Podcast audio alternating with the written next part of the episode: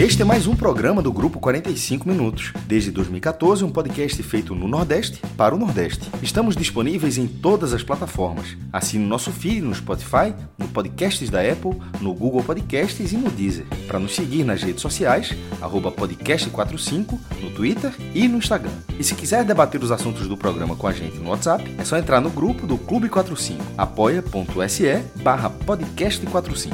Muito obrigado pela escolha e pela confiança.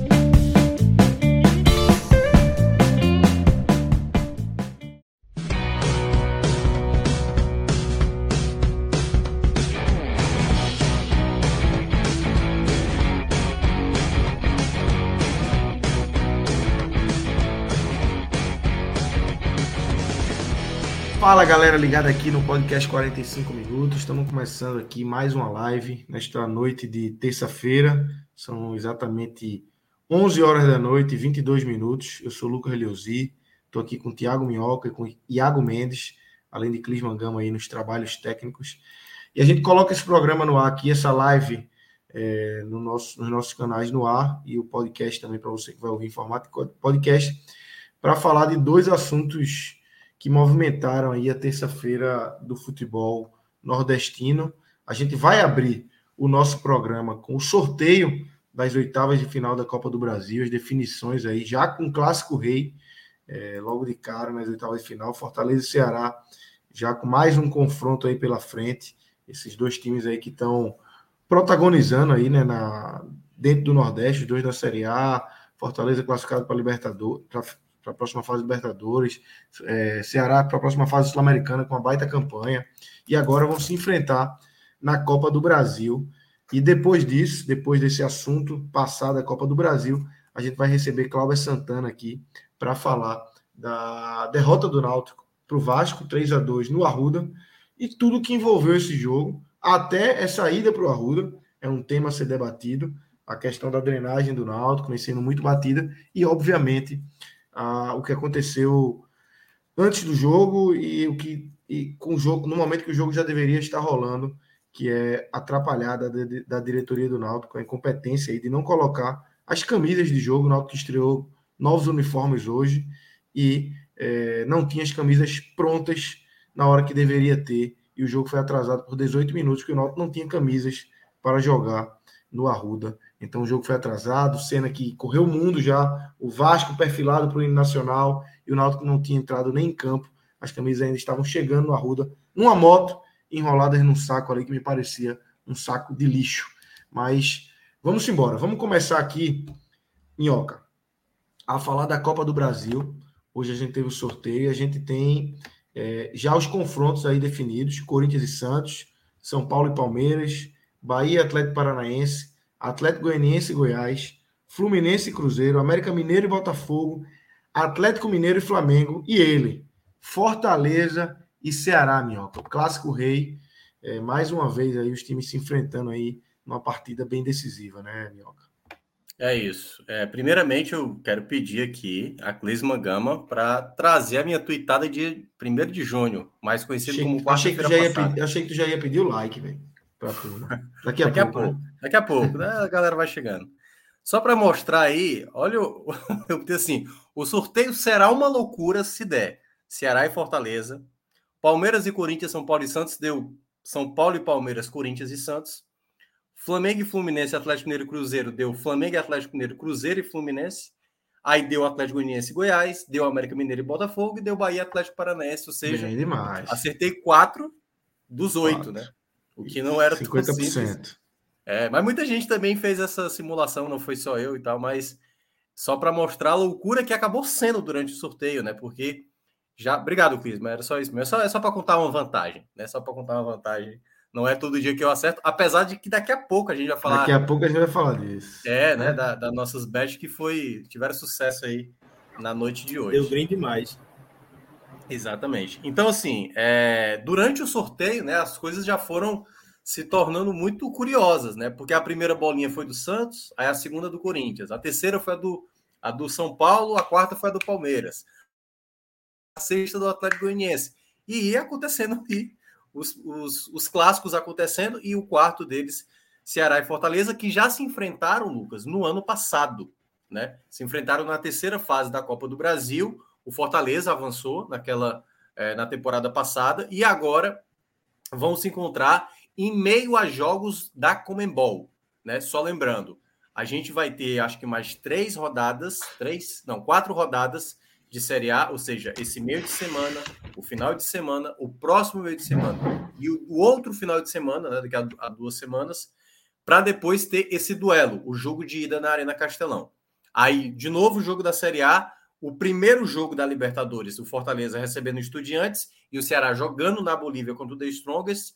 Aí, de novo, Série A, o jogo da volta do, do, do Ceará, dentro de casa contra o The Strongest, do Fortaleza na Argentina. De novo, Série A, e aí, de novo, fecha com o clássico rei para definir quem avança para as quartas de final. Primeiro detalhe: vai ser o terceiro ano seguido que a gente vai ter uma equipe cearense chegando nas quartas de final. Em 2020, o Ceará foi é, até as quartas, o Fortaleza, ano passado, foi até semifinais, e agora já é garantia de que um dos cearenses vai chegar nessa fase de quartas de final, o que vai cada vez mais deixar o futebol cearense nessa liderança da região, né? Cada vez vai somando pontos aí para a sua campanha, embora hoje, né, com o atual, deixa eu ver, só dar uma olhada aqui, é, o Cuiabá ainda está vencendo o Corinthians, os dois estão na zona do rebaixamento, que está aí caindo para a Série B, mas quando você olha um confronto desse tamanho, que no ano passado já era muito valioso, o primeiro ponto, Lucas, é o clássico mais valioso. Não sei se o mais importante, mas o mais valioso, porque tem muito dinheiro envolvido, né? Copa do Brasil, se paga demais. Mas, em todo caso, né, é um duelo que vale milhões. E, obviamente, uma questão esportiva de você disputar novamente umas quartas de final. Fortaleza, que já chegou duas vezes, e o Ceará, se eu não me engano, chegou seis vezes, se eu não me engano. Posso estar enganado, que eu estou tentando lembrar aqui de cabeça. Então, é um confronto que vai ter esse duelo que a gente teve né, na semana passada a vitória do Ceará 1 a 0 na Castelão. A Arena Castelão, que tem sido um ponto de debate, Lucas, aqui na, na cidade, desde o que tem acontecido até agora na Série A. Quatro jogos para cada um recebendo adversários de fora, não teve nenhuma vitória cearense, ou empate ou derrota. E em meio a isso, né, a gente está vendo essa situação. O que, o que é que é bom para Ceará e Fortaleza? Em termos de logística, né? Claro, você poderia enfrentar um Goiás, um Atlético Goianiense, um Bahia, sabe? Até o mesmo Cruzeiro, que está muito bem na Série B, para ter ali, quem sabe, uma possibilidade mais igual. Mas, de uma certa forma, o clássico rei ele se torna também equiparado, né? Porque basicamente é uma situação que não tem favorito. Nunca um clássico rei tem favorito. Pode ter um com melhor momento do que o outro, outro vivendo uma situação mais instável, mas hoje, né, com as duas equipes na parte de baixo da Série A, é um confronto que para mim eu considero bastante aberto. Então, para mim, é um clássico rei que vai ser muito valioso, sempre é interessante acompanhar, vai ser um jogo muito tenso e vamos aguardar, né, como vai ser isso na prática, porque tanto o Ceará quanto o Fortaleza sabem nessa possibilidade real de avançar. Claro, não é garantia, nunca um clássico rei, pelo menos nos últimos anos, te dá garantia nenhuma, mas cada vez mais que acontece esse duelo se torna é, interessante pelo momento que o futebol cearense está atravessando. É isso, Iago. Como é que você viu aí essa, essa definição? Que a gente pode puxar aí pela, por esse clássico rei. Daqui a pouco a gente pode entrar nos outros confrontos aí, tá? Realmente foram, foi um sorteio aí com oitavas de finais aí com, com muita história, né? Com muitos jogos aí com muita história para puxar. E, obviamente, puxando para o nosso lado, o clássico rei é o que chama mais atenção, né? Sem dúvida, Lucas. É, são, são jogos que vão chamar muita atenção que vão, inclusive muitos deles que vão ser reprises de partidas que vão acontecer muito proximamente na Série A. Mas uma coisa que eu estava reparando é, em Fortaleza e Ceará é que assim os dois times eles devem chegar muito desgastados ao confronto da Copa do Brasil, porque eles, eles entraram desde o início de junho em uma sequência que eles vão jogar em todas em todas as semanas duas vezes no meio da semana e no final de semana, de maneira ininterrupta até o final de julho. Então, assim, vai ter muita coisa em jogo, vai ter a, a Libertadores, vai ter a Sul-Americana. São confrontos muito pesados e de logística complicada, especialmente para o Ceará. E se o Ceará tem a logística mais complicada na Libertadores, eu vejo o Fortaleza com a tabela mais pesada. Porque eu estava, inclusive, verificando aqui, nesse período em que vai jogar oitavas de final é, da Libertadores e vai jogar as oitavas de final da Copa do Brasil, o Fortaleza, que é o lanterna do Brasileirão, ainda pega o Atlético Mineiro, candidato a título, e pega também o Palmeiras, que também é candidato a título. Então, assim, é uma situação que é muito difícil a gente saber como é que vai acontecer a, a administração desse desgaste, desses elencos, que a gente sabe que não são elencos tão, tão portentosos, tão volumosos como de Palmeiras, de um Palmeiras, de um de um Flamengo, de um de um Atlético, Atlético Mineiro, Mineiro, tá? E inclusive a gente já vê um deles que é o, o elenco do Ceará sofrendo muito com lesões. O Ceará, inclusive o Dorival falou durante essa semana que o Ceará ele tem sofrido muito para conseguir colocar o que tem de melhor em campo, porque os jogadores por vezes se machucam recorrentemente sempre tem alguém do time considerado ideal no DM. E a gente tem que pensar que se agora que tecnicamente o Campeonato Brasileiro seria a competição é, de menor impacto, porque a, Liberta, a Libertadores e a Sul-Americana, falando especificamente do Ceará, são jogos, são dois jogos que assim, é mata-mata. Tem que ir lá na Bolívia, tem que fazer o papel e tem que garantir a classificação em casa. E na Copa do Brasil a mesma coisa, especialmente por ser um rival. Então, assim, tem todo o elemento desgaste, cansaço, é, procura por sucesso esportivo, a cota, que é uma cota muito interessante, porque são 3,9 milhões para quem avançar. E, além de tudo isso, tem o fato de eliminar o grande rival, o arquirrival. Então, assim, o o Ceará ele vai vir mordido porque ele viu o Fortaleza conquistar o estadual, viu o Fortaleza conquistar a Copa do Nordeste, mas o Fortaleza ele vai mordido também porque ele não venceu o Ceará ainda na temporada. Empataram na Copa do Nordeste e no segundo confronto pela Série A, o Ceará foi quem prevaleceu, mesmo jogando como visitante.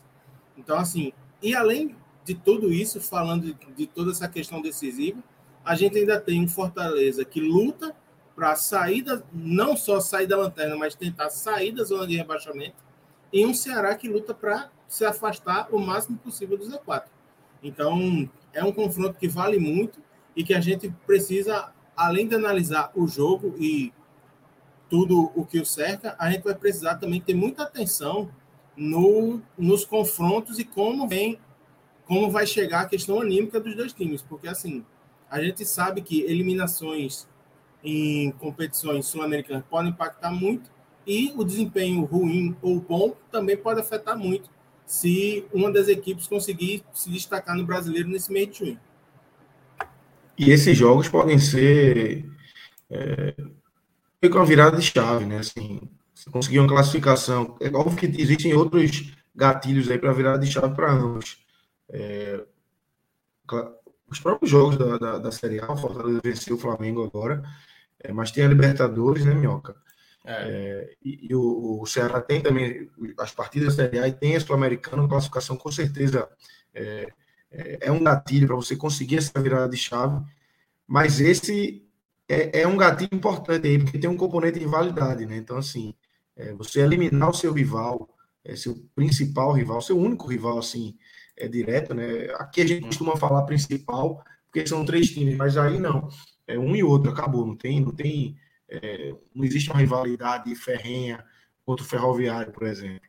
É, é Fortaleza e Ceará. É, então você conseguir uma, uma, eliminação do seu rival que já está numa situação ruim, isso com certeza é um, é um impulso para você conseguir colocar o seu pescoço para fora ali da zona de abaixamento. É, assim, eu, eu concordo e já, já meio discordando, né? Porque tem a questão do. Então você discorda. Você pode, é, porque assim, você pode passar na Copa do Brasil, né? Mas se você tiver no Z4, do que é que vai adiantar, né? É, claro, é muito dinheiro, uma quantia significativa, e eu tenho falado desde o começo, e eu sei que eu sou uma voz bem pequena nessa questão toda. Eu sempre acho que a Série A é mais importante, mais do que Copa do Brasil, mais do que Libertadores. E quando eu digo isso, é pelo que, é, o que representa a sustentabilidade das equipes. Claro, e eu até cheguei a brincar. Se eu sei que eu vou ganhar o título, ou da Copa do Brasil, ou da Sul-Americana, ou da Libertadores, pode ser aí pior, pior campanha até do que o América de Natal. Pode a pior campanha da história dos pontos corridos. A questão é que nem Ceará nem Fortaleza são favoritos a títulos dessas Copas, nem da Copa do Brasil, Sul-Americana e nem Libertadores. Então, assim, para mim a Série A é mais importante, claro, dá um ânimo a mais, dá um, um estímulo a mais, mas para mim, principalmente, os jogos da Série A e o que eles vão ter aí nesse meio, para mim, são mais importantes. E, ao mesmo tempo, também, um outro ponto que é muito importante desse, é, desse sorteio que aconteceu hoje, Lucas, é o fato de que a, aconteceu também muitos confrontos pesados. Né? Eu vi muita gente falando que ah, o sorteio foi manipulado. Só que aí é que tá, cara. Todo mundo vai dizer que é manipulado. Porque, assim, se tivesse acontecido Flamengo e Goiás, Atlético Mineiro e, e Atlético Goianiense, Palmeiras e. Manipulou, manipulou para os grandes pegarem mais, né? É, assim, sabe? Aí, tipo assim, ah, tá vendo? Não, não, tem duelo de time grande. Não, pô, aconteceu. E é por isso que eu tô falando. Aquele que passar, ou Ceará e Fortaleza, primeiro, já vai ter um adversário Goiás ou Atlético Goianiense, o que é um adversário, na teoria, acessível. Um dos grandes vai cair, ou Atlético Mineiro ou o Flamengo. Palmeiras e São Paulo, apesar de São Paulo em Copa do Brasil ser bem irrelevante, né? Nunca ganhou um título. Mas assim, queira ou não, também cai uma equipe de, de peso, como São Paulo ou Palmeiras. Então, assim, é, o sorteio, de uma certa maneira, para aquele que avançar, poderá ter, até porque você pode passar e não pegar nem Goiás Atlético Goianiense. Você pode pegar Flamengo ou Atlético Mineiro, né? É, mas, em todo caso, ele abre uma possibilidade de você ir mais longe.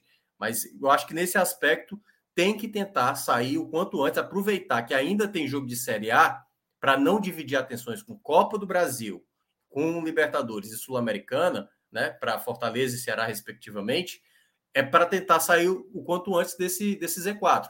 Principalmente, a gente falou aqui ontem no Raiz, um campeonato onde tudo, tudo é possível. Antes da gente entrar aqui, eu estava conversando com o Iago, né, e também com o Clisma, dizendo que, olha, o Corinthians é o líder do campeonato e o Corinthians joga horrorosamente. Joga muito mal, joga muito mal.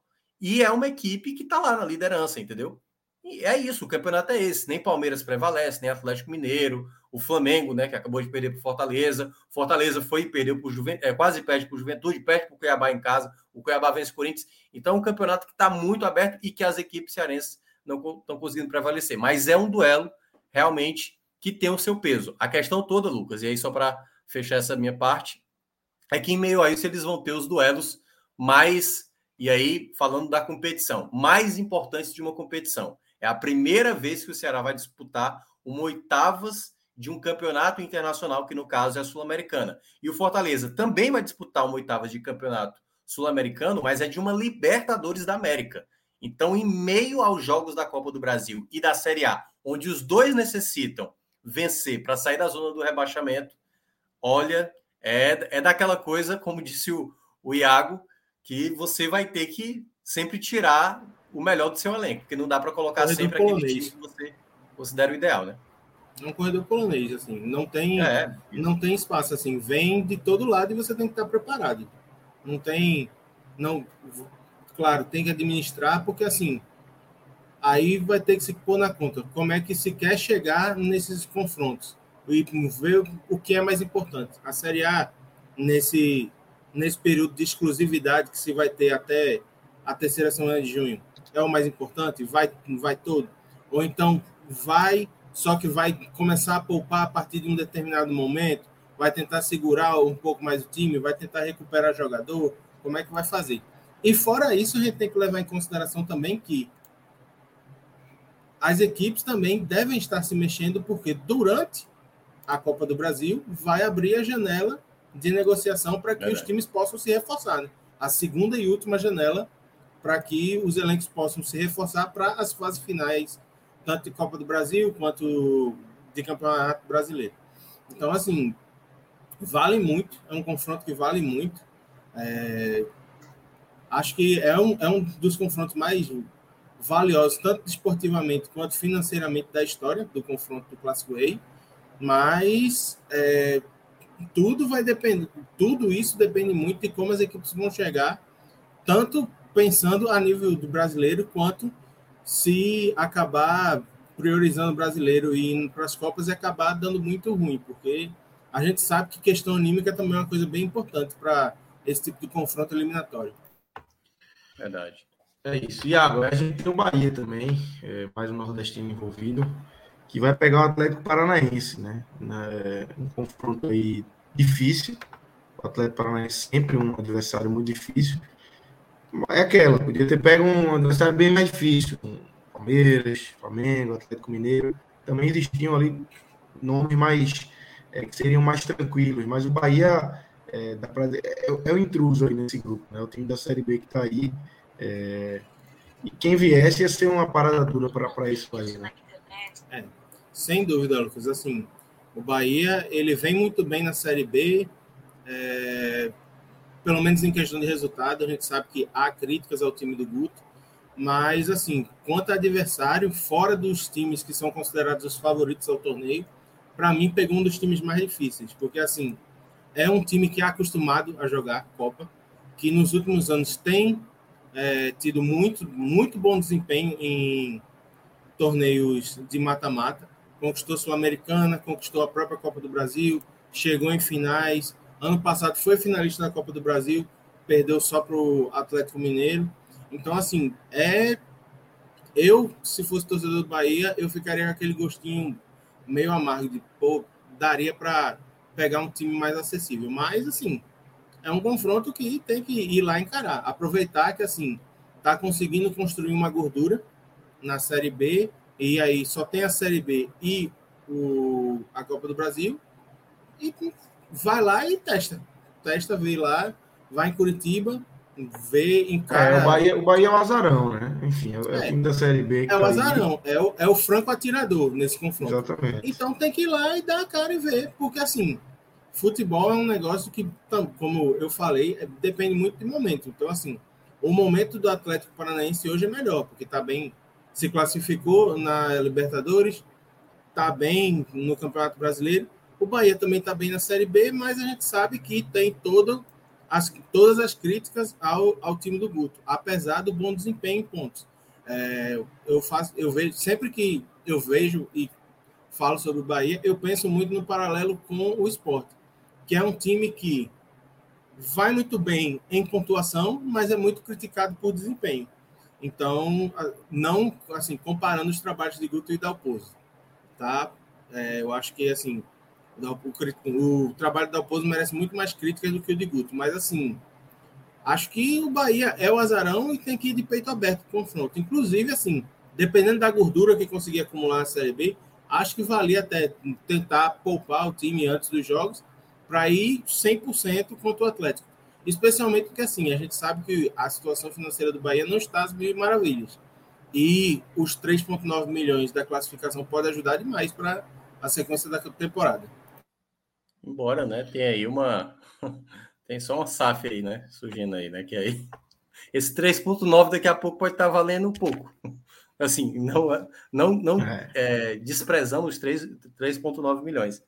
Mas. Se quiser mandar quiser mandar é. para cá, tu aceita. É. Manda o endereço. Não, o, o Maestro já ponto 9 aqui na live hoje. Não, o Maestro, o Maestro já até fez um levantamento, né? Do quanto o esporte já perdeu em todas essas quedas de primeira fase, praticamente é muito dinheiro perdido. Mas outro ponto também que pode ajudar o Bahia é como o Iago estava mencionando, o fato do Atlético Paranaense também dividir atenções com o Libertadores, né? Vai pegar o Libertador do Paraguai, vai ter que sair do país, tudo bem Viajar para o Paraguai, para quem já está lá no sul, não é tão distante assim.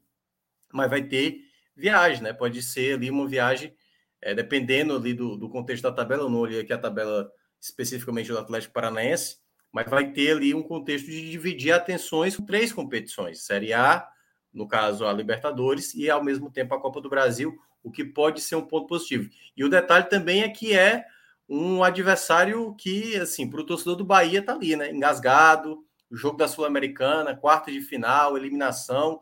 A torcida do Bahia estava muito confiante com aquele jogo, né? E o Atlético Paranaense foi o campeão daquela edição e depois foi bicampeão do ano passado. Então, é realmente um confronto que, que eu vejo bem interessante, né? Tem uma tem uma certa uma certa resposta, digamos assim, para não dizer o troco, porque aí a gente vai ver só realmente quando a bola rolar e depois que o confronto acontecer. Minhoca, vou buscar você... aqui rapidinho é, quais são os confrontos do Bahia antes dos jogos da, da Copa do Brasil. E aí o Bahia ele pega dois times que estão ali pela zona do rebaixamento. Ele pega a Chapecoense no dia 14 de junho, oito dias antes de jogar com o Atlético na, Fonte, na Arena Fonte Nova. Então, assim, ele joga em casa no dia 14, tem oito dias de descanso para poder jogar com o Atlético. Então, acho que já é, já é um avanço, entendeu? Já, já, o time já chega fisicamente mais inteiro do que o Atlético, por exemplo. E a segunda partida, que acontece no dia 13, o Bahia enfrenta o Vila Nova. Então, assim, dá para fazer uma logística meio casada. Viaja para Goiânia, depois de Goiânia, vai lá, faz o jogo e já viaja para para Curitiba. Inclusive, uma coincidência que esses dois times são dois times da parte de baixo da tabela da Série B. Então, assim, seria muito pior se o Bahia pegasse adversários diretos na luta contra o acesso. Porque aí teria aquela de, ah, não, não posso poupar meu time porque eu não posso dar pontos ao meu adversário direto. Então, assim, até para isso, a tabela acabou sendo generosa com o Bahia para entrar de flanando com o atirador nessas oitavas de final. Verdade. E, Minhoca, uma coisa que você falou lá no começo, que realmente, quando eu, eu não acompanhei ao vivo o sorteio, abri depois e fui ver a matéria. Quando eu bati o olho, eu disse: não, não pode não, porque realmente são confrontos muito pesados. Você tem um, é, você tira o Bahia e Atlético Paranaense, assim, é, não tem nada, nenhuma história envolvendo tão grande. É, talvez América e Botafogo, mas você tem um Corinthians e Santos são Paulo e Palmeiras, Atlético Goianiense e Goiás, Fortaleza e Ceará, uhum. é, Atlético Mineiro e Flamengo, uma rivalidade histórica e atual, e um Fluminense e Cruzeiro que, por não ter nada, tem pelo menos ali Fábio, né? O reencontro de Fábio com a torcida do Cruzeiro vai ser uma, uma coisa interessante de ver. Então, vai, realmente é um, é um, são as oitavas de final da Copa do Brasil, é bem interessante, né, Mioca? É, todo mundo sabia que não tinha sobrado nenhum time assim sabe? Mais ou menos, né? Claro, poderia ter passado o Red Bull Bragantino, uma equipe até de mais peso, mas, pô, o Goiás passa e vai enfrentar o Atlético Goianiense. Lá, lá em Goiânia vai ser um jogo, meu amigo, um jogo, um jogo pesadíssimo, né? É. jogo pesadíssimo. Talvez Goiás e Atlético Goianiense para o nível nacional, né? Você não, não consiga mensurar algo tão grande assim, mas é um peso grande, principalmente porque o Goiás sempre foi historicamente o, o principal clube da região e é o principal clube da região mas que nos últimos anos é o Atlético Goianiense que tem apresentado uma estabilidade a mais, né? Ficou mais tempo na Série A, é, disputando o torneio, vai disputar a Sul-Americana, é bom lembrar, né? O Atlético Goianiense vai disputar nesse meio é, essa competição. Então, eu acho que os confrontos que foram desenhados tinham muito peso em jogo, muita gente queria sair ali de Flamengo, de, de Palmeiras, de Atlético Mineiro, e acabou acontecendo. De, de dois dos três principais equipes do país hoje, das duas principais, é, da, duas das três principais equipes do país vão se enfrentar. Esse Flamengo e Atlético Mineiro, embora seja um Flamengo que a gente não sabe o que, é que vai acontecer nos próximos dias, né? É, Paulo Souza está lá muito pressionado, o próprio Turco também lá no, Atlético Mineiro, vez ou outra é questionado, né? É, vamos ter de novo São Paulo e Palmeiras, o que foi a final do Campeonato Paulista, que o São Paulo joga muito bem a final, depois o Palmeiras vai lá, goleia o São Paulo. Um confronto bem interessante também, Santos e Corinthians. Eu até brinquei, eu estava na casa de um colega meu que é corintiano, e eu falei assim: eu acho que cada um sorriu aí, viu? É um clássico, mas o Santos, não, pô, o Corinthians não tá esses balaio todo, não. E o Corinthians também, né? Olhou para o Santos, é, o Santos também não dá para meter esse medo todo, né? Então tem aí, tem muita coisa nesses confrontos de oitavas de final que tem um peso muito, muito grande, né? Então vamos aguardar aí o que é que vai rolar para cada equipe nessa situação. Ó, oh, eu peguei aqui rapidamente, só para a gente, para eu, tinha esquecido, né? O Atlético Paranaense vai ter uma sequência de vários jogos jogando lá em Curitiba. Vai enfrentar o Corinthians dia 15 de junho, dia 19 o Atletiba, só que o jogo é no Couto Pereira. Aí viaja para Bahia para enfrentar o Bahia, aí Red Bull Bragantino e Libertar em casa para depois sair para São Paulo para enfrentar o Palmeiras, sai de novo para enfrentar o Libertar no Paraguai, mais uma partida fora contra o Goiás para depois voltar para Curitiba para receber a equipe do Bahia e decidir se passa ou não para as quartas de final.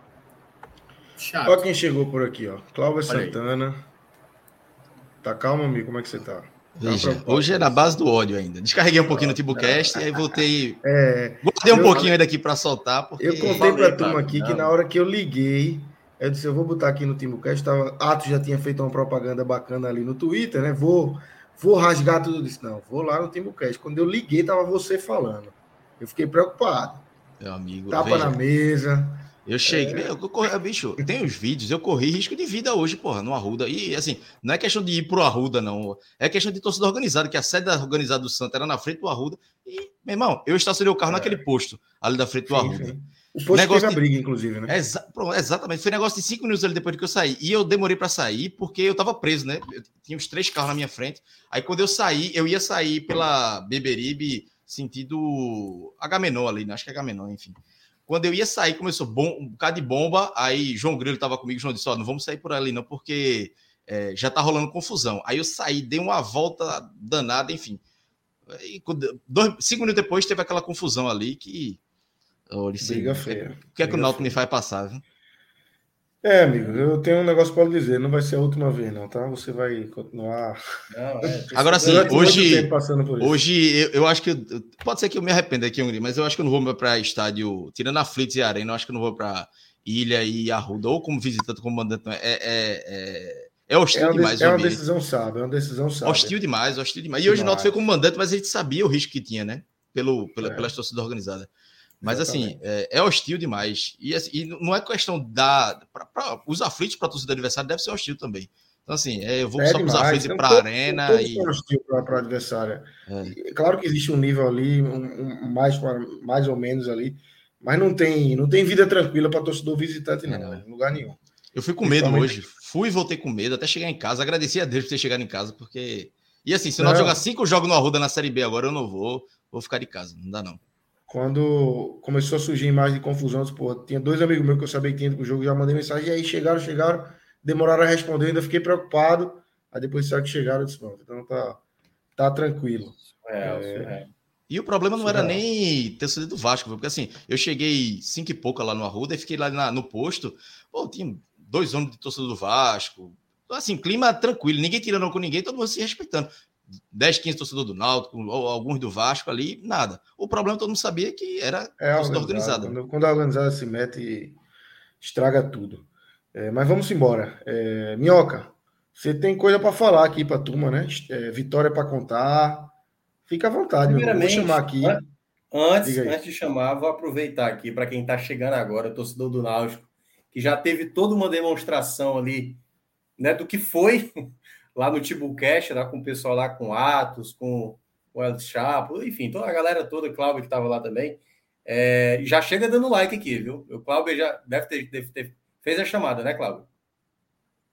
Fiz, já mandei a galera. Só quando terminar aqui, ah, todo mundo para lá, viu? Pronto, exatamente. Então a turma que ainda está para chegar, aproveita que você está nos comentários aqui. Se chegar a turma do Náutico, já chega pedindo like, porque é exatamente o que a gente pede sempre. É o mínimo que a gente pede. Gente, é o mínimo, porque é de graça. Não sei se você sabe, é de graça. Não se paga nada para você apertar um botão, e é um botão mesmo. E tem esse outro botão aí, ó, que também está aparecendo no canto ali, ó, no, aqui na, na parte do queixo aí do, do Iago ali. Ó. Pois é, exatamente ali.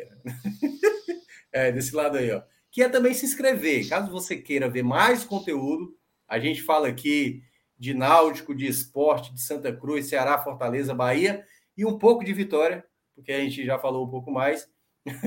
e a gente está aqui sempre também fazendo essa resenha. Nas segundas-feiras temos o Raiz, às quintas-feiras à tarde, geralmente temos também o nosso H-Menon. E, obviamente, o mínimo que a gente pede a você é o like, ou o minha like, como o pessoal gosta de falar, que é a minha nova atribuição. É eu achei que like. eu queria ser um grande comentarista, mas eu descobri que eu sou um grande pedidor de like. E eu sei que vocês vão ajudar nisso, porque vocês são a melhor audiência desse Brasil. Olha que coisa mal, né? Coisa bem televisão, né? Mas é isso, galera. Só dá o like aí que já ajuda demais a turma. É o mínimo que a gente pede para vocês. Rodrigo, Rodrigo, Rodrigo é foda. Eu tô no chat aqui. Um grande mendigo de likes, vê. É, eu sou Rodrigo é... Mas, ó, a gente tá fraco de like ainda, viu? Estamos com. É, tá. Cada coisa. Ainda nem começou o show, vamos né? Chegar em, show vamos vai chegar em 100 agora. aí, é, rapidamente, em 100 likes. Enquanto a gente faz aqui o nosso bet nacional. É, 74 agora nesse momento. Vamos chegar em 100 quando a gente chegar, faz o bet nacional chegar. aqui. Dá para chegar fácil. Depois a gente dobra a meta para duplicar a meta. É, Isso. Aquela velha frase histórica. É, bet nacional foi boa, hein? A terça-feira foi boa no Bet Nacional, né, Minhoca? Você estava no Raiz ontem. Fale, me fale aí como é que foram as apostas. O que é que pois deu é, certo, vamos lá. Vamos começar aí. Não, é depois Tudo do Brasil. Isso, depois, depois do Brasil. Ah, não. Tá. É, esse, é, é, esse aí tá, nós estamos começando da última para a primeira, né? A gente apostou na Austrália. A Austrália é, teve o jogo hoje, né, para definir quem vai ser o representante da repescagem asiática. E a gente foi ali no, na, na lógica, né? Apostamos lá um micozinho. É, você né, falar essa frase. Um mico. E, e o mico gerou aí 35 reais, né? Voltou 15, 15zinho aí, era uma apostazinha é. baixa e tal, mas era só para fazer uma graça, só para fazer uma graça e ganhamos aí. A segunda vitória, essa aposta foi de. Quem foi dessa aí? Foi do, do, do Cauê. Cauê apostou que Náutico e Vasco seria mais de 2,5 e foi bem mais do que 2,5. Né? Foi bem demais. Foi bem mais do que 2,5. E aí a gente lucrou bem, né? Praticamente aí quase triplicamos o valor, 2,57 era o, a odds aí para esse jogo. Essa, a, a terceira aí foi minha. Porque, cara, tava na cara, jogo do Tombense é empate. E esse empate veio nos minutos finais, é só lembrar, viu? Tava 1x0 esse jogo. E praticamente já nos acréscimos veio o empate, e aí essa foi minha e aposta. O, porque... Londrina teve uma chance de matar o jogo, não matou e tomou Sim, empate. Não, maravilhoso, maravilhoso. Foi isso mesmo. O certo foi esse aí. Porque, só lembrando, né? Ontem Fred liberou uma onça para cada um. Então, por isso que a gente está vendo aí várias apostas de 50 que Vamos foram liberadas. A, é, a minha foi esse, esse empate do Tom Benz, né? Aliás, a gente deveria ter apostado no 1 a 1 porque Tom Benz trabalha muito no 1 a 1 A gente só foi no empate limpo seco. E essa aposta, que essa foi o nosso maior ganho, a aposta de Cássio. Ponte Preta vencendo o Ituano. A Ponte venceu esse jogo. E aí a gente garantiu aí o nosso maior ganho com a onça apostada. Então, parabéns para Cássio Zirpoli, que foi o maior. 3,87. É, bem demais. Aí. Bem demais mesmo. 3,87. L dos Anjos, treinador, ponto. L dos Anjos, exatamente. E olha que eu poderia ter apostado também, né? O Cássio até jogou ali uma vez. Vai apostar também em Hélio?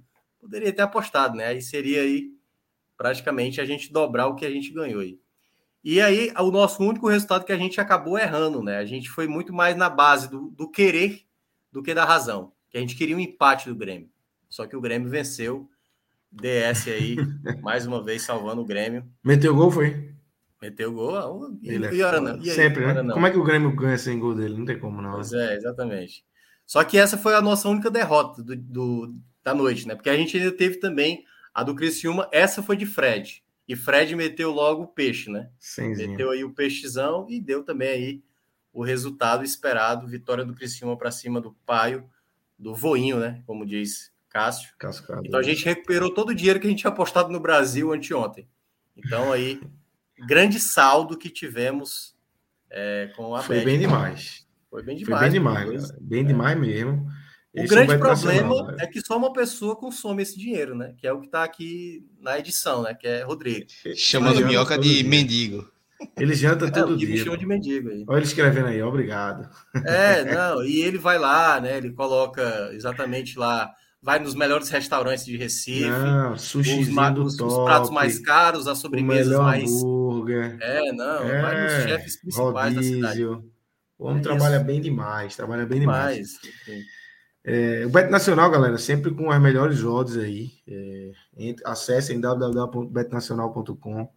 Usem o nosso código podcast45 se ainda não forem cadastrados. Ajuda demais o nosso projeto.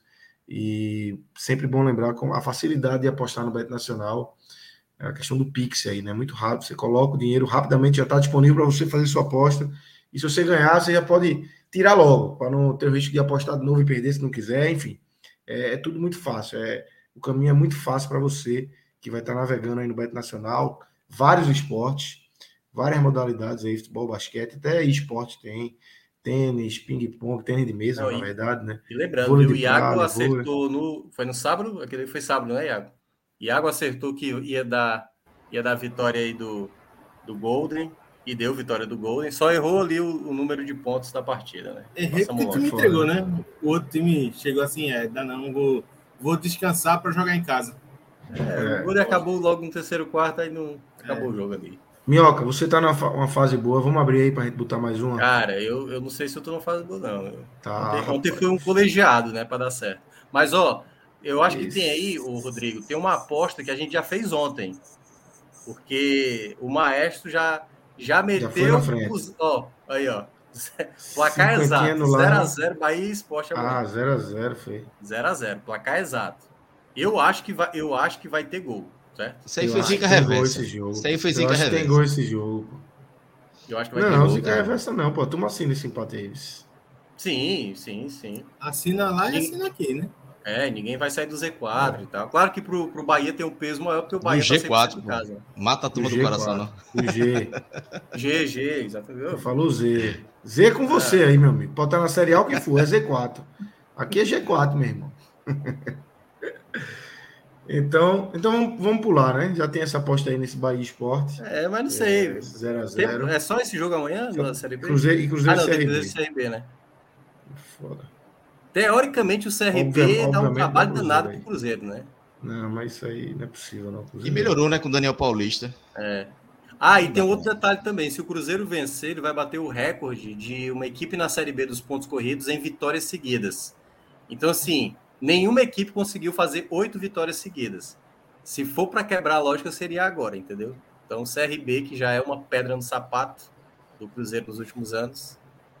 Sim, uma ideia. Ó, tá dezinho, dezinho, dezinho, dezinho. Cara, peraí. CRB o empate, como é que tá? 2,37, ó. Um vintinho aí não seria legal, não? Um micozinho aí, um mico aí. 47, 40. Bota, larga isso aí. É, pela maldade dá pra. Vamos pela embora. maldade. Quem gosta, quem gosta é Cássio dessas apostas assim. É. Não ofende, não. Não ofende, não, pô. Vintinho, pô. Os caras ganharam dinheiro com sua porra hoje. Só vai tirar ah, 20 é. do jantar de Rodrigo, pô. Tamo por tudo, Daniel Paulista. Tamo por tudo. então é isso, galera. www.betnacional.com, acessem, é, naveguem aí que vocês vão ver que é muito fácil, realmente, muito intuitivo e interativo para vocês mexerem aí. Mesmo que não sejam ainda é, familiarizados com esse mundo aí de apostas esportivas. Minhoca, se quiser ficar, você fica, mas tá liberado, tá? Agora a gente vai mergulhar aqui no. Eu vou ficar como espectador. Fica aí, deixe seu like, que eu sei que você não deixou aí, claro, você só obviamente. pediu e não deixou. É... E agora a gente segue aqui. Valeu, com... valeu. E... Valeu, Minhoca. Com Iago e com Clauber, para falar, Clauber, obviamente, do Náutico 2 Vasco 3, mas vamos começar com os outros assuntos aí dessa terça-feira envolvendo o Náutico, né? É, muita coisa é, pesada, vergonhosa de fato. Essa questão da camisa foi um negócio inacreditável, inacreditável, é, que eu não lembro de ter visto num, num nível desse de, de futebol profissional. É, mas aconteceu com o Náutico, de, só relembrando, para quem não estava no começo do programa, é, o Náutico lançou um uniforme é, na, durante a semana, fez um lançamento virtual, um, um, bonito trabalho, inclusive, de um vídeo bem produzido, um bonito texto, toda a questão, é, tudo bem trabalhadozinho. E quando chega no jogo, no Arruda, porque o gramado dos aflitos não tem condições, é um outro ponto que Clauber pode entrar também. É, o Náutico, o jogo é sete da noite, e o Náutico precisa atrasar essa partida durante 18 minutos, porque as camisas não chegaram no Arruda.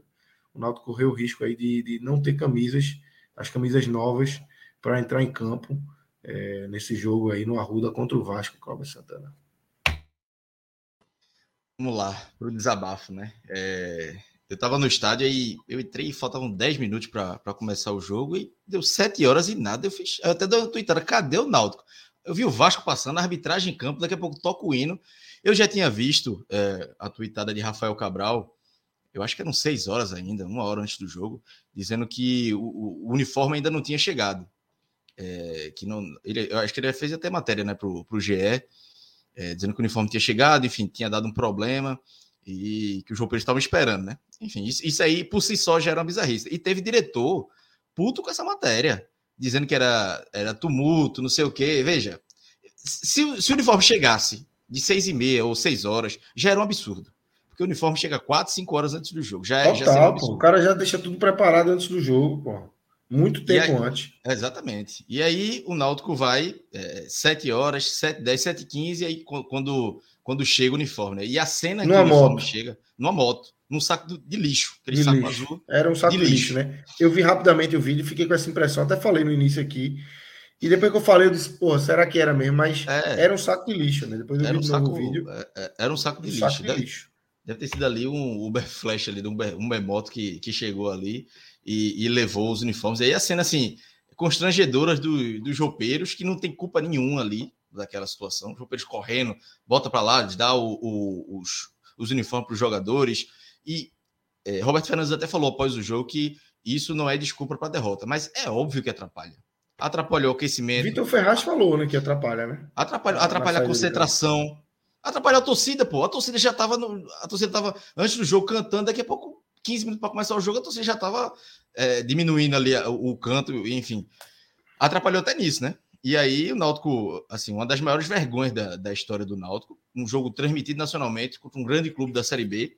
É, o Náutico não tem um uniforme, é, um, é, é um jogo como mandante. Veja, se fosse visitante, já seria uma vergonha gigantesca. E como mandante, por mais que não tenha sido em casa, né? Não foi nos aflitos, não foi é, na, na, arena. De, se fosse na arena de Pernambuco, nem chegava, né? Mas foi do lado dos aflitos. Do lado, dois do quilômetros. Lado dos aflitos. Não, dois não quilômetros. O CT também é muito perto. Se, se tivesse a desculpa do CT, enfim.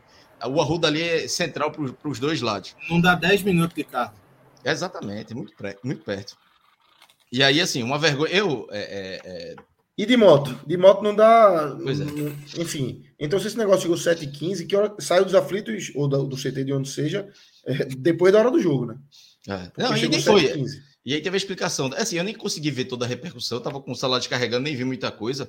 Mas, obviamente, eu sabia que aquilo ali ia repercutir nacionalmente. O jogo transmitido no Sport TV ia ser piada nacional. E até site internacional teve, né? Então, assim, já para ver o tamanho da bizarrice. E aí, após o jogo, teve um pronunciamento de, de, de Diógenes Braga, presidente, pedindo desculpa. E é o mínimo, não dá para aplaudir ou dizer, ah, Diógenes, parabéns por ter pedido desculpa, não. Ali é o mínimo. E aí a justificativa é que o problema não foi o uniforme, o uniforme estava pronto, mas tinha a numeração, né? Tem dois modelos de numeração para colocar, um é adesivado, outro é pintado, e aí a empresa que faz isso, por conta da chuva, estava com o quadro reduzido e não conseguiu, enfim. E aí eles não justifica, por isso que atrasou. Eles não justifica, mas é isso que atrasou. Veja, ok, justificativa, tudo certo. Mas, meu amigo, o Náutico jogou em casa. O Náutico podia ter jogado de branco, de azul, de preto, porque o Náutico tem uniforme azul, o Náutico tem uniforme preto, o Náutico tem uniforme branco, o Náutico tem uniforme vermelho e branco da que jogou sábado.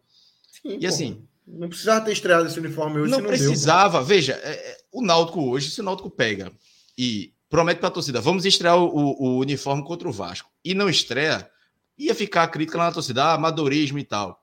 A partir do momento que você atrasa um jogo de Série B para nacionalmente, a vergonha não fica só interna no clube, vira nacional. Vira uma piada perfeito, nacional. Perfeito, faltou perfeito. alguém dizer, faltou gestão.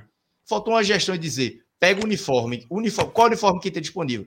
O, o, branco, o Vasco jogou de preto, o Náutico podia jogar de branco, pô. Pega o uniforme, qual uniforme que tem disponível? O branco, pega o branco, vamos jogar. O, o, o verde, o, qualquer um, pega, vamos jogar com ele aqui. Ah, mas o Marco, problema do Marco, o Marco já cagou tudo aí, então deixa, vamos ter que jogar com o que tem agora, para a gente não atrasar porque isso gera multa, isso gera toda uma, uma, uma sequência de, de problemas, né? De, de, de o Náutico, eu, eu vi, eu, o pessoal estava dizendo lá no estádio que mais 15 minutos o Náutico podia ter tomado WO, né?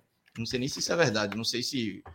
Veja aqui, é, o Náutico passou por 15 minutos e tomou um WO em casa é, é bizarro. E assim, eu acho que eu acho que é que 30 minutos time presente, dar mais 30, é o mais com o time presente, com o time presente, pô, assim, então não existe. E aí essa responsabilidade é de Diógenes Braga, que é o presidente, e principalmente de Luiz Felipe, é, Luiz Felipe Figueiredo, que é o vice-presidente. E, e, esses nomes têm que ser citados, porque isso é erro de gestão. Isso é erro de quem comanda. Obviamente, é, a culpa não foi Diógenes que atrasou o uniforme, mas Diógenes comanda uma equipe que deixou isso acontecer. Então, assim, é, e, e Luiz Felipe principalmente, porque Luiz Felipe, na época da eleição, é, era um discurso bonito aqui, não, Diógenes vai ficar no clube e em futebol e eu não quero me meter em futebol. Eu não decido treinador, meu, minha, minha decisão vai ser CT, aflitos, marketing, N6, tudo que não está prestando em seis meses de gestão é culpa do Luiz Felipe. O CT, pra, pra, e aí eu vou, não vou me atentar apenas ao, ao, a, a, a, essa questão da essa bizarrice do uniforme. Os jogadores, Lucas, não sei se tu viu as imagens, é, rompeu uma parte daquela, né? daquela, daquela estradinha. Né? Acho que Iago já foi, você uhum. já foi muito no CT do Náutico, sabe que tem uma estradinha para chegar nos campos. Parte daquela, estra, do, daquela Eu vi a imagem cedeu. Daquele, do buraco. Tem um buraco ali. E aí começa a colocar terra, uma cratera. É. E aí diminui as chuvas, as águas diminuem. Os jogadores, eles têm que estacionar o carro antes da cratera, passar por dentro da cratera e passar para ir para o campo.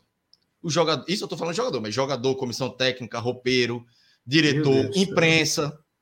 Meu Deus. Porque isso faz uma semana que, que, mais de uma semana, foi sábado passado, um retrasado. Uma ponte mínima assim, não colocaram. Porque Diógenes Braga disse: não, vamos fazer um trabalho definitivo. Beleza, vai fazer um trabalho definitivo e vai deixar o, é, os jogadores tendo que passar Meu por essa Deus situação. Assim, não pode, pô. Ou, se, se, se vai fazer é, uma estrutura definitiva, uma ponte definitiva, então o Náutico não podia estar tá treinando ali. Correndo risco, funcionário, criança, é, é, porque tem outros campos que a base treina, enfim, é, tem escolinha. Então, não, não, é, um, é o que o Náutico fez foi criminoso, pô, deixar ele passar. Treinava, treinava no CT do esporte, do retrô, nos aflitos, mas não podia deixar naquela situação. E aí, assim, Luiz Felipe deixou isso no CT acontecer. Os, os aflitos, veja, o Náutico hoje jogou. Só lembrando, assim, o que aconteceu no CT é, foi em decorrência das chuvas. Uma fatalidade, é. É, a questão, fatalidade. é a fatalidade, a palavra tinha me fugido. A questão é, é o reparo, que a gente está mais de uma semana, é, uma semana e, e, três dias aí, quatro dias, e o problema segue, né?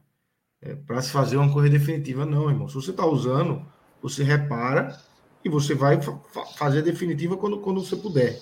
Mas você repara de alguma forma, para evitar um dano maior. Quando, Existem quando pneu situações do... que, assim, fazer o definitivo é sempre o melhor. E aí, no mundo ideal de gestão, porque fazer de uma maneira definitiva, você ataca o problema de uma vez e você evita gastos maiores. Só que, assim, existem coisas estruturais, como essa questão do CT, que é urgente fazer um paliativo. Não tem como. Se o Náutico treina lá todo dia, se recebe os meninos da base todo dia, se recebe a imprensa todo dia, tem que ter o um mínimo de acesso. E aí esse mínimo acesso teria sido feito a partir do paliativo. Então não adianta vir com o discurso, ah, não, a gente vai resolver de maneira definitiva. Ok, quer resolver de maneira definitiva? Então fecha o CT, resolve e bota para treinar em outro lugar. Não ficar arriscando a integridade física dos atletas do profissional, dos meninos da base, dos profissionais do clube e dos profissionais da imprensa. Porque, assim, imagina só a situação. Você pega, perde um jogador por lesão por causa dessa brincadeirinha do cratera. Você pega um menino da base, se machuca por causa dessa questão da cratera. Imagina o problema, um, no caso do profissional, a, o problema de desempenho do clube que vai ter, porque vai ter o jogador lesionado, mas imagina a questão jurídica que isso pode ocasionar ao clube. Então, assim, será que essa economia de fazer um, um remendo, uma ponte, qualquer coisa que fosse, que viabilizasse a chegada, vai cobrir o custo de uma possível causa na justiça por causa de uma lesão ou de um machucado por causa disso, ou de algum prejuízo material de algum órgão da empresa? de alguma empresa da empresa. Então, assim, é uma, são coisas que não fazem sentido. Seja ela de maneira empresarial, seja ela administrando o clube, seja não não não dá para aceitar. Não dá, simplesmente não dá para aceitar. E aí assim, e esse é só a, essa é só a ponta do iceberg de todos de tudo que a gente ainda vai comentar aqui de um, é uma tragédia de erros o que acabou culminando com a equipe do Náutico no, no Arruda hoje. E assim, é, se você fura o pneu, se você não pode trocar um pneu, se estragou o pneu, você faz um remendo ali e usa um pouquinho até trocar. Se você não, como o Iago falou, se você não pode é, é, é, fazer a ideia de fazer o negócio definitivo, ok, natural, mas você não pode deixar o CT aberto. Primeiro, você tem que isolar aquela área ali. O Náutico tem escolinha, tem crianças ali. E menino pequeno não tem, não tem cabeça, não. Pode fazer. Imagina um acidente ali. Acontece uma, uma tragédia ali. Podia acontecer, a gente está falando de adultos que podiam se machucar, podia acontecer um problema ou outro. Mas escolinhas, crianças que frequentam ali, podia ter acontecido um acidente grave. E aí o Náutico não isolou a área, pelo contrário, manda o pessoal passar por dentro do acidente. É inacreditável. Passar assim, por dentro é uma coisa e outra, assim... Foi em decorrência da chuva, realmente assim, no final de semana, foi o final de semana das grandes tragédias, foi o final de semana em que realmente Recife teve um volume sobrenatural de chuva. Tudo bem. Só que não parou de chover. A chuva diminuiu, mas ela continua e ela persiste. E a gente sabe que o mês de janeiro ele é tão chuvoso ou mais. É, janeiro, desculpa. O mês de junho é tão chuvoso ou mais chuvoso do que maio.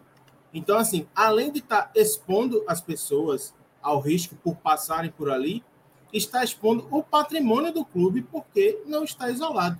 Porque imagina só, se continua chovendo e aí a cratera aumenta, e aumenta e aumenta. E aí vai resolver quando?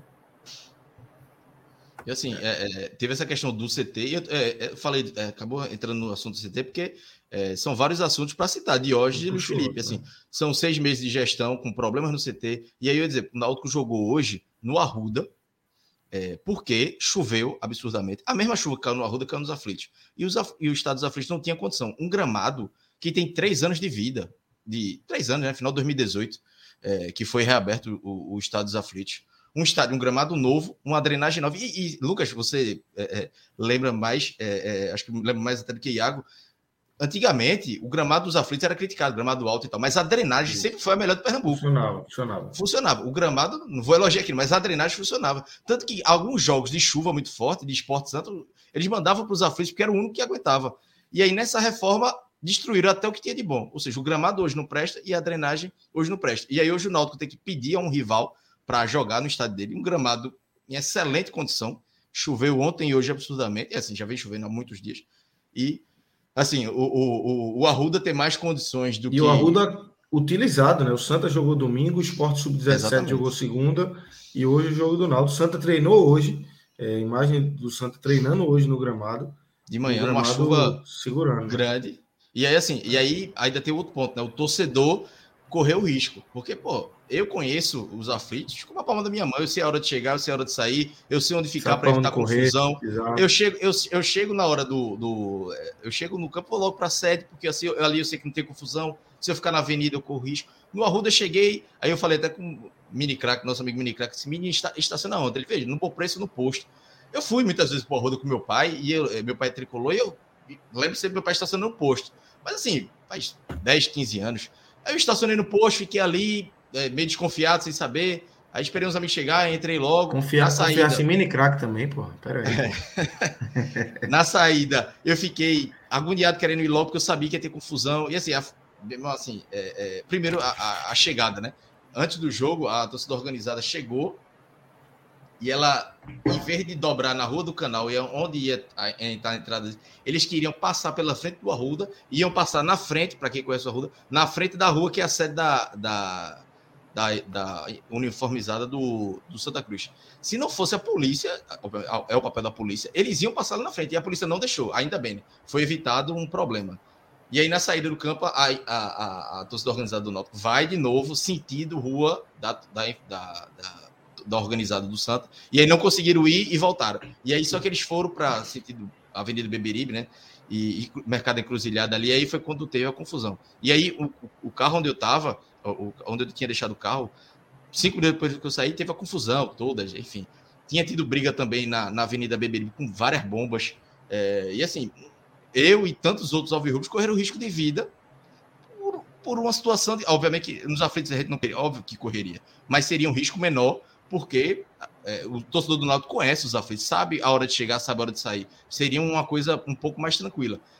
E, é, assim, por todo esse amadorismo do Náutico, que é, foi, foram um, um, é, um, excesso de erro, uma, uma, sequência de erros que terminou hoje numa vergonha nacional de o Náutico atrasando o jogo em casa, é, como mandante, por não ter um uniforme novo. O amadorismo é tão grande que o Náutico não conseguia. Veja, a divulgação do Náutico de uniforme é, foi feita em cima da hora, né? O Náutico divulgou de meia-noite que ia estrear hoje. Aí beleza. É, o Náutico faz isso e divulga com o Brian. Já devia estar tudo pronto, viu? Já, já, já deveria, é. nesse anúncio, já se deveria ter a certeza absoluta de que estaria pronto. Ô, ô Lucas, só para dizer que a, a, galera tá chegando do Timbucast. Eu comecei a ver, ó, cheguei de motoboy e a turma do Timbucast já vindo resenhar aqui. Não, eu pensei que era rubro-negro, mas não, chegam, chegaram, eram os alvirrubros já para para tirar onda, para completar esse, esse amadorismo. Só para fechar é, é a questão do uniforme, assim, o, mais o cara absurdo, meteu até a buzina, pô. Pepe. O mais absurdo de tudo é o time tá jogando em casa e não tem um plano B. Porque assim, tudo bem. Mas é isso. A desculpa a de hoje não é cola. Hoje, a divulgação é hoje? Ok. Não chegou o uniforme. Joga o primeiro tempo com uma camisa tigre. A gente já viu inúmeras vezes no futebol times trocarem de camisa de um tempo. O Náutico, recentemente, né, quando jogou camisa preta, jogou um tempo só. Né? Pois é.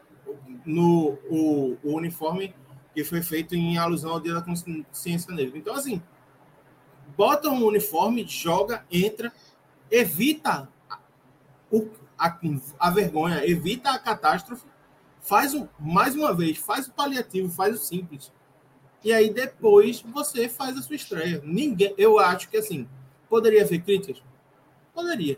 Só que eu acho que não chegaria a um milésimo do que está sendo. É o que o Cláudio falou, a crítica seria, seria segmentada, seria dentro do Náutico, no máximo uma zoação mínima ali de rivais, Lucas, foda-se também. Aqui... É, mas agora não, o negócio tomou uma proporção gigantesca, velho. A gente ia falar 10 minutos aqui, esse negócio, pô, isso, o erro de marketing e tal. É. é, pronto. Minha... E é isso.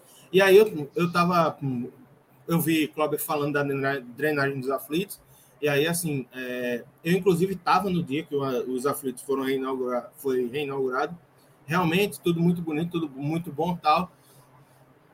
Refizeram a grama, refizeram a drenagem, só que assim, a drenagem dos aflitos, ela já passou por obras nesses três anos desde que foi reinaugurada. É, em 2000, o gramado dos aflitos é, passou por obras, é, se refez parte da drenagem. Então, assim, é uma coisa de menos de dois anos e já não funciona. Então, o que é está acontecendo? Tudo bem, choveu demais tal, mas assim, se o Santa Cruz tem as, que, tem, que tem sofrido muito mais com a, a, com crise econômica, com falta de recursos, e aí, assim, não é um demérito ao Santa, não, tá? É, tem sofrido na parte esportiva, mas o seu patrimônio, que é o seu campo, o seu patrimônio principal, que é o campo para você jogar, tá funcionando. E tá funcionando bem, porque assim, mesmo com chuva, é, porque aqui na região, eu moro perto da região do Arruda, choveu durante o dia e o campo estava impecável. Não tinha poça, não tinha nada. Então, assim, é, são coisas que dá, tudo isso dava para ter sido evitado se alguém tivesse parado assim, pô, vamos resolver isso aqui antes que a bronca bata na nossa porta. Vamos Iago, seis horas. Seis horas. Ou oh, cinco horas, quando dissesse. Não, cinco horas não, que a, a turma já sabia que é, a empresa é. avisou. Segundo de hoje, a empresa avisou durante o dia que ia ter problemas. Bicho, Acabou. três horas, duas horas da tarde, quando o roupeiro estava organizando as coisas, era para o executivo de futebol, que era embaixo, que, ou um, um supervisor, o vice-presidente do clube, o presidente do clube dizer: olha, se pode dar problema, leva isso aqui. Porque claro, na, no pior das hipóteses, a gente vai jogar Joga com esse. Antigo, se chegar, chegou. Se não chegar, a gente joga com antigo no, ônibus, é o No ônibus do Exatamente. clube chega assim, bota o, enxoval antigo. E a gente não está dizendo uma coisa em outro mundo, não. E não é vai estar jogando com uniforme básica. emprestado de ninguém, não. Não vai estar jogando com uniforme do Santa Cruz, pois ou é. do Esporte, ou do Retro, não. É o uniforme do Náutico, que jogou sábado, pô. Jogou sábado com uniforme. Por que é não pode jogar de... terça-feira? É. Gestão básica. Se a gente tem aqui três pessoas na live, se eu chegar a dizer para Lucas, ó, oh, Lucas, talvez eu não consiga chegar a tempo, não. O Lucas já vai estar tá organizando alguém para me substituir. É, isso é básico, isso é básico. De qualquer gestor conseguiria fazer isso. Mas, é, assim, no Náutico, tudo, tudo é mais difícil, né? E aí, como eu disse, isso tem que ser culpado nominalmente. Isso aí é, é Diógenes Braga e principalmente Luiz Felipe Figueiredo, que é o vice-presidente, porque ele disse na campanha que a responsabilidade seria dele, desses setores. E, esses seis meses, o que menos está funcionando são esses setores. É o CT, os aflitos, é a N6, o market, enfim. E aproveitando que a galera tá chegando aí, a mensagem de Ângelo Ranieri foi muito boa, porque dizendo que chegou atrasado igual o uniforme do Náutico. A galera tá chegando de, de, de mototáxi aí. É, Manda é, deixar o like também, né? Vou pedir o like aí. Deixar é, o like é gratuito. Custa nada, né? Só o, o likezinho. Ofende é, não. Para ajudar e, e se inscrever. E a turma teve até uma piada né, na rede social durante o jogo, dizendo: é, o, o, o, o mototáxi está cobrando 20 reais do Náutico porque é, não, não pagaram e tal. É, pô, obviamente que é piada. Mas veja, o negócio é tão, tá tão bizarro que eu não duvido, não, viu? Se o moto, aparecer um motoboy dizendo que aconteceu isso com ele, eu vou dizer, bicho, eu acredito em tu, porque a turma tá com muita credibilidade, não. É isso. Ó, mas tem jogo, né, pra gente falar. E tem uma, uma mensagem aqui, inclusive, de Jonathan Laurentino, dizendo assim: vamos aproveitar para falar dos erros amadores de Roberto Fernandes também. É, vamos começar a falar do jogo, Cláudio, do, do 3 a 2 é que obviamente é, eu acho que, que impacta, eu acho que, que, que o fato é, do jogo atrasado, de não ter uniforme, isso gera um, um, um desconforto dentro do vestiário ali no pré-jogo, o cara tá focado em entrar em campo e, porra, cadê a porra da roupa que eu vou jogar? Isso demora 15, 18 minutos para o cara entrar em campo. Eu acho que isso atrapalha. E um Náutico que é, sai perdendo para o Vasco, 2 a 0 no segundo tempo consegue o 2 a 1 3 a 1 faz um 3 a 2 no último lance do jogo, mas é derrotado aí, Clauber, é, nesse jogo em casa, né? Com 6 mil torcedores no Arruda. É, é, e aí eu falei dos responsáveis fora, né? E dentro de campo, o responsável dessa derrota direta é Roberto Fernandes. É, e ele falou até na coletiva, né? Dizendo, Pô, vocês analisam muito o resultado, mas não é resultado. A escalação, quando o Náutico entrou em campo, já demonstrava que tava, o Náutico tinha feito duas boas partidas com três volantes. Tinha sido contra o Ituano e contra o Brusque. E aí, Roberto Fernandes até justifica. Não, mas o segundo tempo eu ganhei o jogo quando botei três atacantes e teria um volante. E realmente isso aconteceu. Mas, e ele até disse, o primeiro tempo eu estava perdendo para o Brusque, mas o primeiro tempo do Náutico, o Náutico jogou melhor que o Brusque. E estava perdendo por um erro individual de um pênalti besta, porque aqueles pênalti merda, que o cara dá um carrinho, o outro jogador saindo da área. Saindo da área.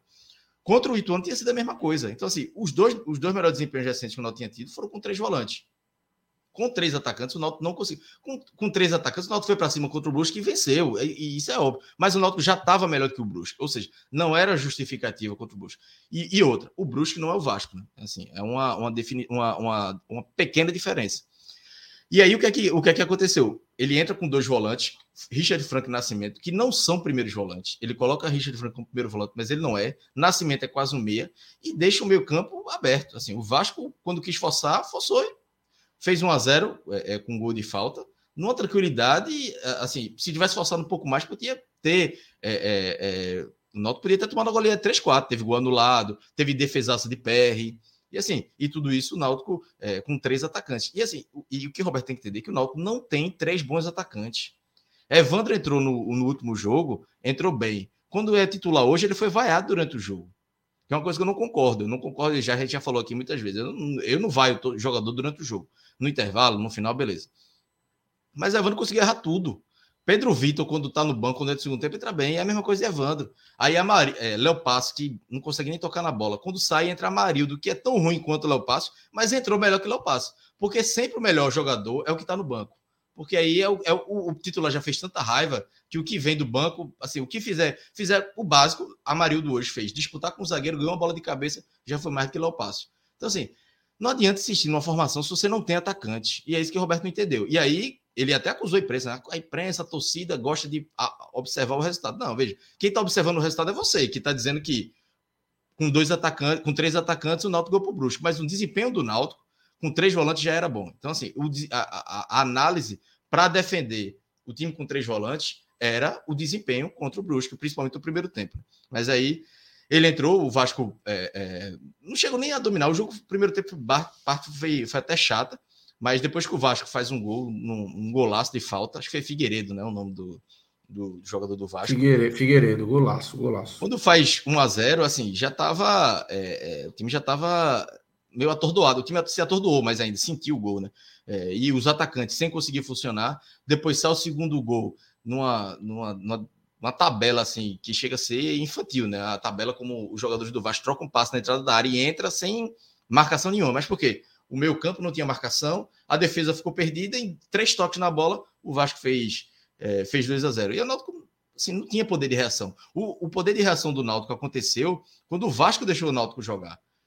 O Vasco teve o, o, gol anulado, e aí o Vasco meio que relaxou um pouco no jogo. O Roberto Fernandes colocou Robinho, colocou Marildo, o Náutico tentou em cima na base do abafa, a torcida tentando empurrar também. Aí o Náutico acha um gol, e aí na, na base do abafa podia, podia ter empatado, mas aí toma um, um, um terceiro gol, que aí é bizarro, né? É, é outro gol de, de pelada, é, erro na saída de bola, o, o, o, jogador de marcação param, enfim, o jogador do Vasco faz o, o terceiro gol, e aí 3 a 1 tem o um pênalti no final, é, que, que Giancarlo fez o gol, mas assim, foi, foi protocolar. A gente ali já sabia que o jogo ia acabar pouco depois do pênalti, ainda teve um pouquinho de jogo, mas é, não foi muita uma, coisa, uma, não. Uma, uma demora, por sinal, assim, para a marcação do pênalti, é. É, que, que, me incomoda a cada vez que eu vejo a atuação do VAR dessa forma. É, houve, houve o pênalti, houve o choque. É, o jogador do Vasco, me esqueci o nome agora, acerta Vitor Ferraz. Vitor Ferraz fica caído, acho que dois minutos, recebendo atendimento médico, para só depois o árbitro colocar a mão no vidro e ir no VAR. Por que esse processo não podia ter sido feito enquanto o cara estava ali recebendo atendimento médico. Pô, você ganha tempo. Não é possível que o VAR não pudesse olhar o lance e chamar o árbitro. Enquanto o cara estava recebendo atendimento, é. atendimento médico, ele já estava vendo ali, pô. Mas não. Todo o processo só foi feito depois do atendimento médico de Vitor Ferraz e o jogo ficou parado aí dois minutos. E... Eu acho que foi mais dois minutos, né? Quer dizer, só no VAR, né? No, no, no isso, pênalti, né? Porque é. com o Vitor Ferraz deve ter sido mais dois. Porque eu tava, eu tava na, na arquibancada do escudo, saí andando ali e eu não entendi nada. E Vitor Ferraz, atendimento, daqui a pouco, eu parei atrás da barra, cheguei na barra, fiquei vendo. Aí Vitor Ferraz levantou. Aí foi que ele foi ver o VAR. Só aí ele botou a mão no vidro. Ele botou a mão no vidro, aí ficou mais um tempo, e aí partiu pro VAR e deu o pênalti, que foi pênalti claríssimo, inclusive. E os gols ele... também, né? Todo gol era uma demora para ver se se tava impedimento ou não, o, o que não valeu e o que valeu. Enfim, é tudo uma, é, é, uma demora, né? E aí o Náutico, é, é essa derrota aí não tem o que questionar, foi um 3 a 2 eu acho que até enganoso, viu? Porque pro que o Náutico produziu, o Náutico não merecia tanto assim, não. Eu acho que foi mais é, demérito do Vasco ter tomado dois gols. E Roberto Fernandes até disse: ah, mas o Vasco há cinco jogos não tomava gol e hoje tomou dois. Veja, eu, como eu disse, eu acho que é demérito do Vasco. O Vasco deixou o Náutico jogar. Porque se controla o jogo, não tinha dado chance para o Náutico nem fazer um. E aí, beleza. O Náutico fez dois gols, mas perdeu o jogo. E ele ainda Opa, disse que o Náutico. Oi. Só para só dar uma curiosidade, assim, beleza. O Náutico conseguiu fazer dois gols no Vasco que não tomava gol, tem cinco jogos. O Náutico, o Náutico foi o único time na Série B que levou três gols do Vasco. Pois é, essa estatística ele não falou na, na coletiva. Né? Não, né? é não vai só... falar nunca, né? Não é, vai falar que, nunca. Pô. O que, o que é bom para ele. Aí ele diz: ah, mas no segundo tempo vencemos por 2 a 1 um com três atacantes. Roberto, o jogo tem 90 minutos. Ah, vencemos. É Meteu essa, vencemos por 2x1. Foi. Vencemos o segundo não, tempo. Não venceu, não, irmão. Não venceu nada. Esse, essa vitória no segundo tempo deu algum ponto? Não deu. Não dá nem meio. Quanto mais, Paciência. um meio. E aí, assim, a, a, a, estratégia de Roberto foi muito ruim. E ele ainda botou Eduardo Teixeira, que eu nem entendi porquê, era para ter botado atacante. Enfim, é, eu, eu, nem não vi, acho que Júlio não estava nem no banco, né? Ainda tem isso, né? Júlio no banco, Carpina no banco. É, um dos artilheiros do time, ele bota Eduardo Teixeira, que não corre para ninguém. Enfim, hoje a escalação, é, dentro de campo, a escalação, substituição e até coletiva, tudo é, é, o resultado na culpa de Roberto Fernandes. E é um treinador que começa a ficar pressionado, porque um jogo desse já tem toda uma atenção da, da torcida por tudo que aconteceu antes. E aí ganha para o Brusque, a torcida pensa, bom, agora vai ter, aí em vez de manter o que estava dando certo, muda. Aí vai pegar um jogo fora contra o Sampaio Corrêa, depois tem um clássico contra o esporte. É bom ele ligar o sinal de alerta, porque é, tem em 2018. Um aí, viu? Tem um superchat aí que, que é justamente isso. Pluga aí, Rodrigão. É, que a pergunta é o outro, na verdade. Já que Cláudio levantou essa bola, é, deixa eu achar aqui. É o de Reinaldo Lira. Professor Bob, como é canjica ou o leão engole ele? É... Veja, eu, hoje, friamente falando, eu acho que ele não ganha para o esporte. Pode ser assim, porque clássico o Roberto faz aquele mantém todo, clássico é difícil. Mas bola por bola, eu acho que o Náutico não ganha para o esporte. E aí o que pode salvar ele é ele ganhar para o Sampaio Correia. Se ele ganhar para o Sampaio Correia, alivia um pouco a pressão. Mas se ele não ganha para o Sampaio, aí vai pressionado para o clássico e aí, meu amigo, pode ser não, que. Aí, se ele não ganha para o Sampaio, se ele não ganha para o Sampaio, não ganha para o esporte, ele, eu acho que ele cai. É, eu também acho que é, é muito si, são dois cis aí que a gente está usando. E olha, né? Ô, Lucas, e a informação que eu, que eu apurei, até semana passada, assim, antes do jogo contra o Brusque, a própria diretoria falava: ah, beleza, Roberto tem, tem muito desfalco e tal, mas ele precisa ter resultado, precisa ter resultado. Se ele não tem resultado contra o Brusque, hoje já é só uma panelinha de pressão para perder Sim. hoje ou contra. Nem chegar no clássico. Então ganhou, deu uma arrefecida. Mas a diretoria já está com essa polga atrás da orelha. Tem que ter resultado, tem que ter resultado. Por mais que. E, e aí, Roberto tem certa razão de dizer que o Náutico tem 8, 10 desfalques. O elenco é muito mal montado, mal montado pela diretoria, isso aí também é fato. Mas, com todos os problemas, ele tinha na mão poder de fazer uma situação de, de que o Náutico fosse minimamente competitivo, que pudesse empatar, que pudesse. E hoje não, hoje ele entregou o jogo para o Vasco de, de mão beijada, né? Deixou o Vasco jogar no meio-campo, fazer o que queria, fazer 2 a 0 fazer 3 a 1 e, é, como eu disse, o Vasco foi que, que deixou o Náutico fazer, fazer dois gols. Porque esse Vasco. E eu acho que isso deve ter irritado muito o torcedor do Vasco. Porque se eu sou torcedor do Vasco, bicho, era jogo pro Vasco aí ganhar de 4 a 0 tranquilamente. Teve um outro comentário aí, não foi superchat, mas eu, eu não, não, vou recordar o nome, se o Rodrigo fala, foi recente agora, que fala assim: o Vasco foi aquele irmão mais velho que deixou o mais novo fazer dois gols para. Enfim. Não. Né? Exatamente. Aí, Kleber Cordeiro. Deixou o Guri achar que incomodou. É, né? e no 2x1, um, o Vasco implorou para o Náutico empatar, implorou, e o Náutico, mas, o Náutico não tinha nem competência para isso. É. É... Tem um, um, um, outro superchat aí, é, que é aquele que o Rodrigo é, colocou que volta para o assunto da camisa, acho que a gente pode pontuar aí rapidamente. É, sem falar que a camisa de marca própria custa 250 reais. 250 reais é, é o preço é, comum que se aplica aí, até mais. Era 220 do Novo. Para uma, camisa de, trintinha. para uma camisa de marca própria, a proposta é justamente é, ser mais acessível, né, Cláudio? E não e não é o que a gente tem visto no Náutico, é uma crítica até recorrente, né? É, e assim, todos os clubes usam essa desculpa, ah, é o preço de mercado, velho, mas se você tem a marca própria, é justamente para baixar, né? Mas aí acaba que todo mundo justifica com preço de mercado. Uma camisa dessa do Náutico, de, de custo dela de, de, de, fábrica, deve ser 60, 70 reais. Os caras estão vendendo por 250, imagina a margem de lucro, o quanto não é, né? É isso. Iago, eu queria te ouvir, é, como é que você viu aí esse 3 a 2 você que acompanhou a partida, fez o jogo aí para o 45. Como é que você viu a construção desse resultado, essa vitória do Vasco sobre o Náutico, o Vasco saindo na frente, o Náutico tentando a reação, mas sempre é, quando tentava a reação, por mais que o Vasco é, tivesse a, deixasse a guarda um pouco aberta ali no 2 a 1 estava sempre com a mãozinha aqui, não, vem não, vem não, vem não. E fez o 3 a 1 depois, só fez o 3 a 2 no, no, último minuto, no último lance da partida no Arruda, Thiago. Então, Lucas, é, é inegável, a gente não pode deixar de dizer que assim, o caos fora de campo entrou em campo. E aí, assim, a gente vê na postura do time do Náutico nos primeiros minutos, que é um time que fica assustado, assim, meio como se estivesse em, em outra rotação no início do jogo. A gente vê o Náutico, assim, no, mesmo o Vasco não, não pressionando, não sendo um time que é incisivo no ataque, a gente vê que o Náutico entra em campo numa rotação abaixo. E aí, assim, eu vou concordar completamente com o Clauber. E aí eu vejo que é, Roberto Fernandes ele entra no jogo e aí fazendo um, um paralelo com o jogo do tabuleiro, ele tinha os recursos para fazer uma partida melhor, só que ele aplicou os recursos no lugar errado. Ele gastou uma bala colocando uma peça mais no ataque. A gente vendo que o time do Náutico não tem funcionado com os três atacantes, e tirou um dos volantes, que era o que estava dando o equilíbrio defensivo ao Náutico, que estava fazendo com que o Náutico conseguisse ser mais produtivo nos últimos jogos. Foi assim que o Náutico jogou contra o Ituano, foi assim que o Náutico foi superior ao Brusque durante praticamente todo o jogo. E aí, assim, hum, e aí, na, na minha opinião, tá? Eu acho que se Roberto Fernandes entra com os três volantes, o Náutico, sei lá, joga contra o Vasco, mas não consegue vencer, eu acho que a torcida não ia pô. Mas ele foi lá, mexeu no que o time estava apresentando de bom, desmontou, e aí o time caiu todo junto. E aí a gente viu um Náutico que não conseguia atacar, não conseguia se defender, e um Vasco que também parecia não estar tá muito afim nos minutos iniciais.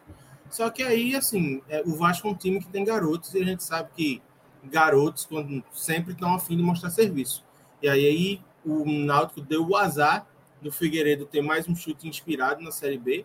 É o segundo gol de falta desse que ele faz. Fez contra o Bahia, fez agora contra o Náutico. Pegou o Andrei, que aproveitou muito bem a, o vazio da marcação do Náutico no meio-campo. Passava o tempo inteiro como queria entre o Nascimento e o Richard Franco. Fez o segundo.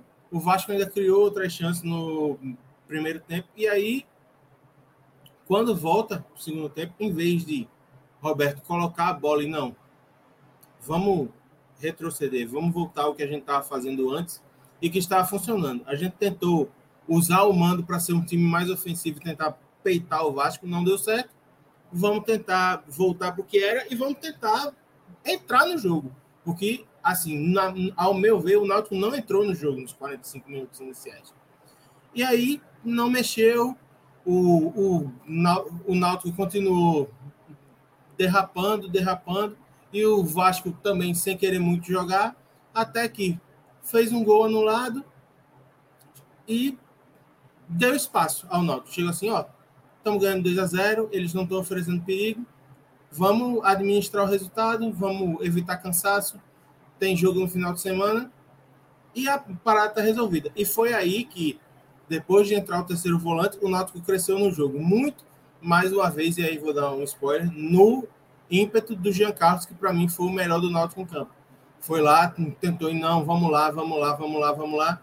Deu passe para o Tássio, o Tássio fez o gol, 2 a 1 O Vasco implorou para tomar o segundo gol, só que aí o Náutico esbarrou nas suas limitações do ataque, na inoperância, na ineficácia dos seus atacantes, não conseguiu marcar. O Vasco foi lá, aproveitou um contra-ataque, que inclusive, assim, a jogada, é, eu acho uma jogada constrangedora, porque o, o, acho que é o Figueiredo que recebe a bola, fica de frente para o Lucas Perry, o Lucas Perry fecha o ângulo, ele dribla, dribla, dribla, a defesa do Náutico chega, ele tem tempo de virar o corpo, ver que o Nenê está chegando, tocar para trás, o Nenê recebe a bola, chuta e ninguém da defesa chega para dar o combate. Então, assim, é um negócio que, na minha visão, foi constrangedor o lance.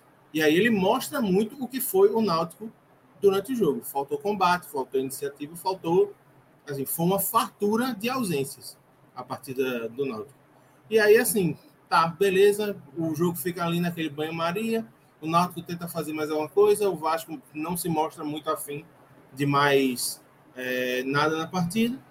Chega o final do jogo, o Náutico vai lá, faz um gol de pênalti, e o placar, para mim, é enganoso, porque se o jogo tivesse sido 3 a 0 eu acho que seria muito mais fidedigno ao que a gente viu em campo. Então, assim, deveria, e espero que fique a lição para Roberto, de assim, ver que o time não está funcionando, porque o, não tem peças no ataque para jogar com três atacantes. E aí, assim, um time que o melhor atacante é sempre o que está no banco, significa que todo mundo está numa fase horrorosa, porque ninguém consegue se destacar. Então, é muito mais importante, e isso a gente já falou no jogo contra o Brusque, inclusive elogiou no jogo contra o Brusque que o Náutico teve estabilidade defensiva e foi a partir dela que o clube conseguiu esboçar uma reação, vencer o Brusque e projetar algo que fosse. Pô, eu acho que a briga pelo rebaixamento não é a nossa. A gente pode tentar um campeonato de marola ou, se continuar vencendo, procurar algo maior. O Náutico perde para o Vasco, uma derrota que não é um absurdo, porque a gente sabe que o Vasco vem muito à frente no campeonato. Só que o jeito como foi traz uma insatisfação absurda da torcida. E essa insatisfação gera uma pressão que vai ser crescente, porque vem um jogo complicado contra o Sampaio Correia e vem um clássico. Se Roberto Fernandes não abrir o olho, não tentar pegar o que o Náutico tem de bom e valorizar, eu acho que pode ser bastante difícil, respondendo ao nosso amigo do Superchat, que ele brinque o São João por aqui, porque o Náutico esboçou a reação, aí agora já toma uma pancada. E aí, assim, será que vai ficar cinco jogos sem vencer de novo? É importante pensar nesse tipo de coisa quando for mexer no que está funcionando. É isso. Clauber, é, vamos entrar aqui nos destaques. Ô, Lucas. É, fala. É, desculpa, só fugir um pouquinho da pauta, porque teve uma sempre, tweetada sempre. De, de Tatiana Roma, que foi diretora da, da diretora do, do Náutico, né? Que, que denunciou o irmão de Edno e assédio. Inclusive, assim, tem outro ponto, né? Que a gente acabou não falando, que é essa questão de, de, de, de que essa gestão acoitou a, o assédio, né? Isso, que aconteceu isso. a ela. E ela deu uma tweetada é, com uma, uma, foto da camisa do Náutico, é, lembrança do dia que troquei a, de camisa e ideia que eu estava vestida para Alex Alves jogar, já que o primeiro padrão de goleiro não havia sido aprovado pelo árbitro e não tínhamos nenhuma outra opção no vestiário. Foi a saída para que o jogo não atrasasse. Veja, olha o nível da bizarrice, que não é de hoje, né? Não é de hoje essa. Eu, eu, eu acabei esquecendo de mandar para a turma o link da tweetada, mas é. Bicho, é, é, inacreditável, velho. É inacreditável, inacreditável isso. Inacreditável. E aí, é, é, Alex Alves devolveu a camisa autografada, né? O, o, goleiro do Náutico. Bicho, ou seja, isso é um problema de gestão. É do ano passado, né? Esse, esse deve ter acontecido no ano passado, Alex Alves do ano passado. Isso. Então, assim, velho, não pode isso acontecer, pô. Como é que o presidente está vendo tudo isso e deixa isso passar pela segunda vez e agora de forma geral?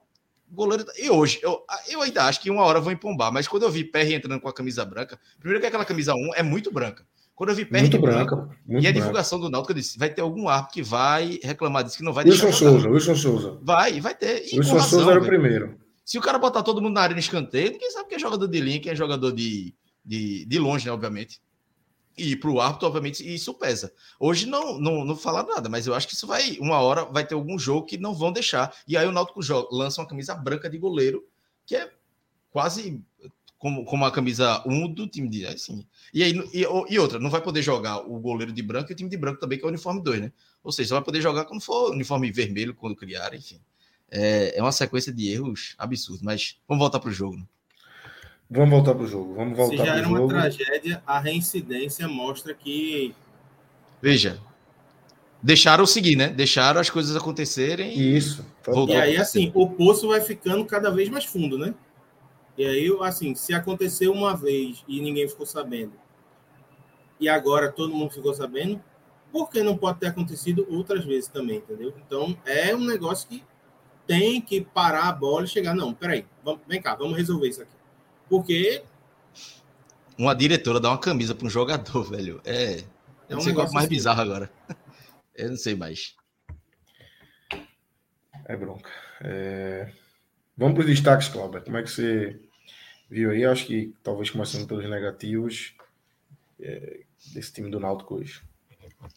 Veja, negativo tem muita gente, assim. É, teve uma hora do jogo que eu até achei que o Hélio estava fazendo uma boa partida, depois eu achei que ele não estava fazendo uma boa partida é, pela.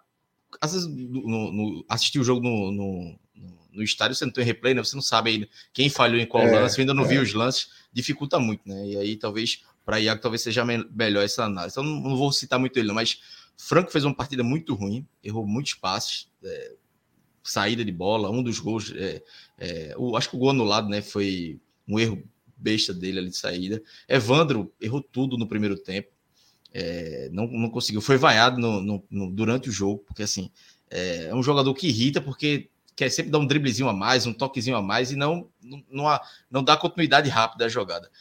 E Léo Passos também, né? Assim, Léo Passos é um jogador que, sei lá, já deve ser a terceira ou quarta live que eu falo dele, que é um jogador que não consegue, ele não consegue tocar na bola. Pô. É inacreditável como ele não consegue é, se movimentar, não consegue correr, é, não consegue dar um, fazer o pivô, não consegue disputar com o zagueiro em cima. É um jogador nulo. O Náutico, mais uma vez, jogou com menos um. É um jogador que não consegue, nem uma falta ele não consegue fazer é, no, no, zagueiro do Vasco.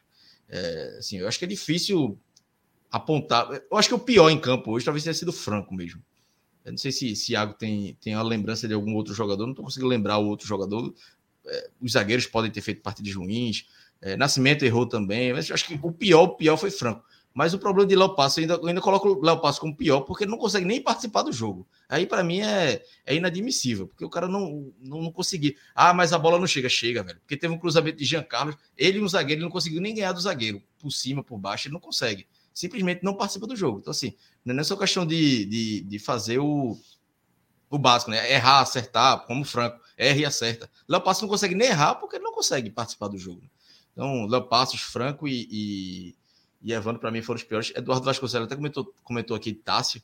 Mas assim, eu não vou criticar Tássio, não. É, assim, é um jogador que está improvisado, ainda fez o gol, é um jogador da base. Eu vou dar uma, uma aliviada. E não acho que ele fez uma partida tão bizarra, não. Acho que esses três aí foram, foram muito piores. E de positivo, já vou emendar, emendar com positivo. É, Jean Carlos fez uma partida ok, gostei da partida de Jean Carlos, é, apesar de alguns erros também, mas assim, é difícil jogar com tanto atacante ruim, é complicado, é difícil demais. É ele pensar uma coisa e os atacantes não compreenderem, não, não dar continuidade é, às jogadas, e mas é, vou só discordar um pouquinho de Iago, que Iago já tinha dito para ele que tinha sido Jean Carlos pelo melhor campo, mas para mim foi PR. Só aquela defesa de PR ali, que eu nem vi ainda na televisão, mas é, a participação dele já, já é muito importante ali, podia ter sido uma goleada ali. E, e é, Jean Carlos e ele são os únicos que se salvam. Acho que outros ali não, não, não conseguem salvar. Não. Nem Vitor Ferraz fez uma boa partida.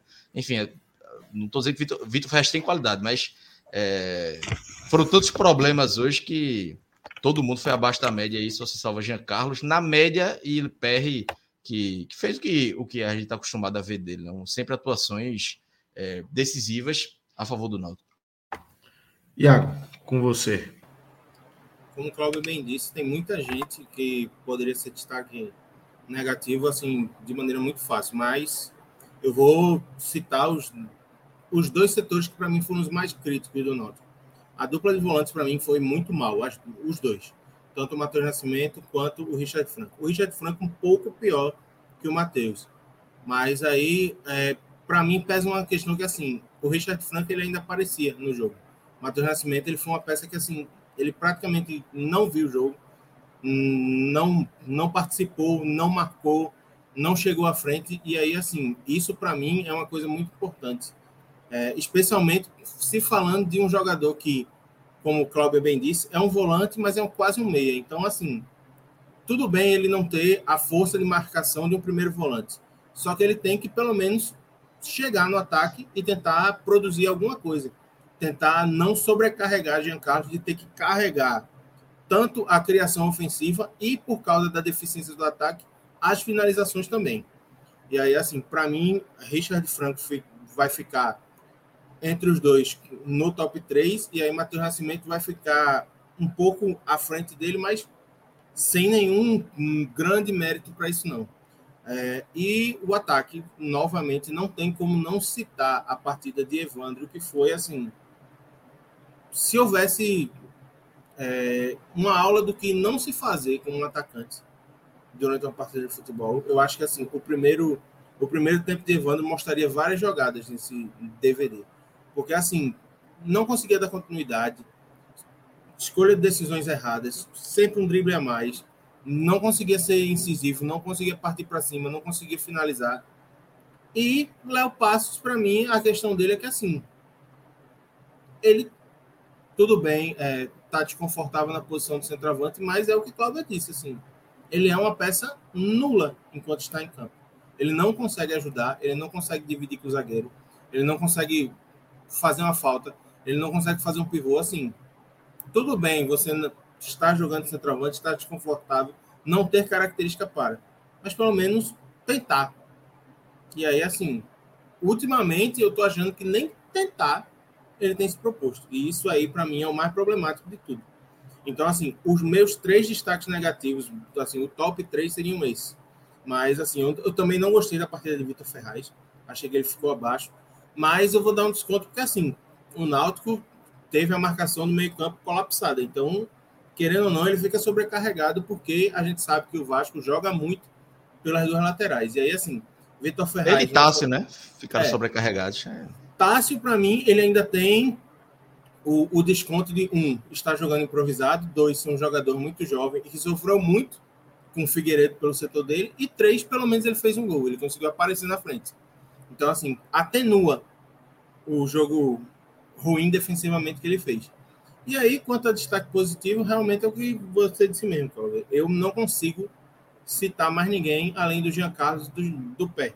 O Perry fez defesas importantes, mas para mim, o Jean Carlos, pelo fato dele tentar ter carregado o setor ofensivo do Náutico mais uma vez, e das poucas chances que o Náutico teve ele ter sido envolvido diretamente, inclusive nos dois gols que o Náutico marcou, ele para mim fica um pouco à frente do pé.